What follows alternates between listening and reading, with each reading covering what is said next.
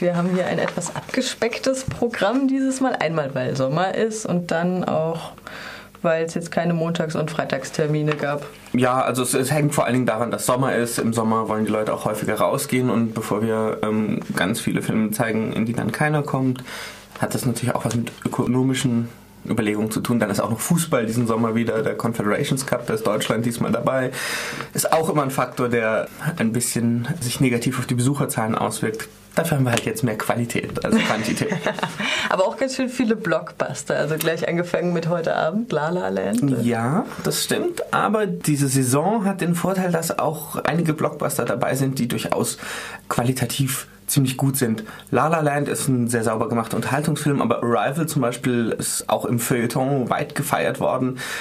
Denis Villeneuve als Regisseur, der irgendwie eine sehr, sehr genaue Vorstellung hat, wie Kino auch auszusehen hat und sehr gut machen kann. Dann natürlich die Fortsetzung von Trainspotting, dem legendären Film der 90er Jahre. Also da sind auch Leute dahinter jeweils, die wirklich wissen, was sie tun. Wie immer haben wir jetzt im Programm Reihen und dann auch Einzelfilme. Magst du was zu den Reihen sagen? Weil das ist jetzt auch nicht jedem, jedem Cineasten und jeder Cineastin ein Begriff, wer zum Beispiel Ritchie Müller ist. Ja. Robbie Müller, Robbie Müller. Robbie Müller ist ein Kameramann und zwar ein deutscher Kameramann, der aber international auch sehr gefragt ist. In Deutschland kennt man ihn vor allen Dingen für die Filme, die er für Wim Wenders gemacht hat, äh, Paris, Texas zum Beispiel, den wir zeigen, aber auch frühere Sachen wie Alles in den Städten. Und international hat er für solche Leute wie Jim Jarmusch gearbeitet, Down by Law haben wir da im Programm, oder auch Lars von Trier, Breaking the Waves. Und eine Reihe, auf die wir ganz besonders stolz sind, ist die zu David Walk Griffith, der ist wahrscheinlich noch weniger Leuten ein Begriff, und zwar ist das im Prinzip der Mann, der Hollywood gegründet hat. Seine Filme gelten so als die ersten großen Filme aus Hollywood. Das ist in den 1910er Jahren und sie sind richtig, richtig alt. Und da haben wir vier Filme bekommen, die wir zeigen können. Unter anderem den berühmt-berüchtigten Birth of a Nation, ein Film, der 1915 in die Kinos kam, unfassbar erfolgreich war, aber ein bisschen problematisch, weil er, naja, wenn man böse sagen würde, er verherrlicht den Ku Klux Klan. Das ist durchaus harter Tobak, wobei bis heute umstritten ist, wie Griffith eigentlich selber zum Inhalt seiner Story stand und ob es ihm nicht nur um das Spektakel ging.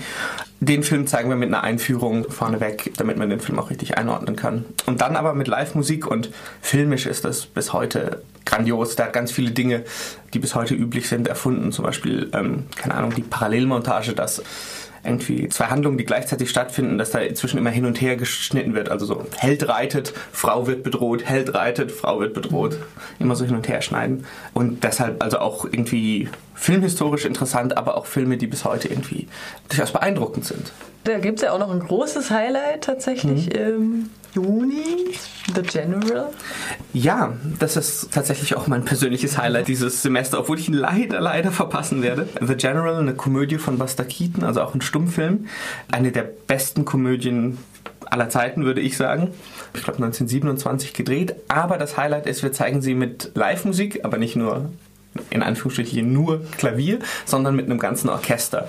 Die Kamerata Akademiker und wir machen eine Kooperation und zeigen dann aber im Audimax, weil wir viel Platz brauchen, den General von Buster Keaton mit einer extra dafür geschriebenen Partitur sogar.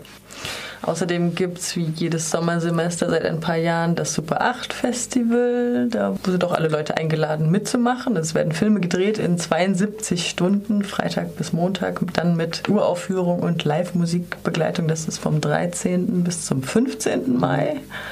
Ja. Hast du noch Highlights? Was für uns noch wichtig ist, normalerweise machen wir ja immer im Winter die Rocky Horror Picture Show mit Party hinten dran. Nun ist es uns leider das Unglück passiert, dass im Wintersemester, nachdem wir schon quasi sondiert hatten, unsere Location für die Party ihre Party-Zulassung verloren hat. Und deshalb haben wir das jetzt ins Sommersemester verschoben und haben daraus eine Great Gatsby Party gemacht, also 20er Jahre, Elektro-Swing und so weiter. Und zwar am 14.07. im Harmoniekeller, da wird es wieder den Film vorneweg geben, also im AK den Film und dann im Harmoniekeller die Party. Leute, die im Stil der 20er verkleidet sind, bekommen natürlich auch wieder einen kleinen Nachlass und dann tragen wir ein bisschen Film in die richtige Welt. Außerdem gibt es endlich mal wieder eine Sexfilmreihe nach ja. vielen Jahren. Ja, das, so, das, kann man gar nicht oft genug machen, weil ja Sex im Kino, gerade im Blockbuster, immer noch irgendwie zwei halb angezogene Leute, die irgendwie komisch aufeinander rumrutschen und dann wird ausgeblendet. Ja. Und die Reihe beschäftigt sich so ein bisschen, wie man es dann auch anders und vielleicht realistischer machen kann und wie man auch irgendwie, sagen wir mal, nicht heteronormativen Sex ins Kino bringen kann auch ein Klassiker, würde ich schon fast sagen. Shortbus zum Beispiel. Einfach ein, ein Film, wie ihn das Leben schreibt. Ein sehr schöner Film. Auf jeden Fall empfehlenswert. Schaut ihn euch an. Was gibt es noch zu sagen? Freier Eintritt für Geflüchtete weiterhin? Nach wie vor. Auch wenn Sommer ist, Kino geht immer. Vor allen Dingen, wenn man nach einem langen Tag aus der Universität kommt, gibt es ja nichts Besseres, als für wenig Geld gute Filme zu schauen. Und man darf nach wie vor auch alles an Essen und Trinken mitbringen, was kein offenes Feuer braucht.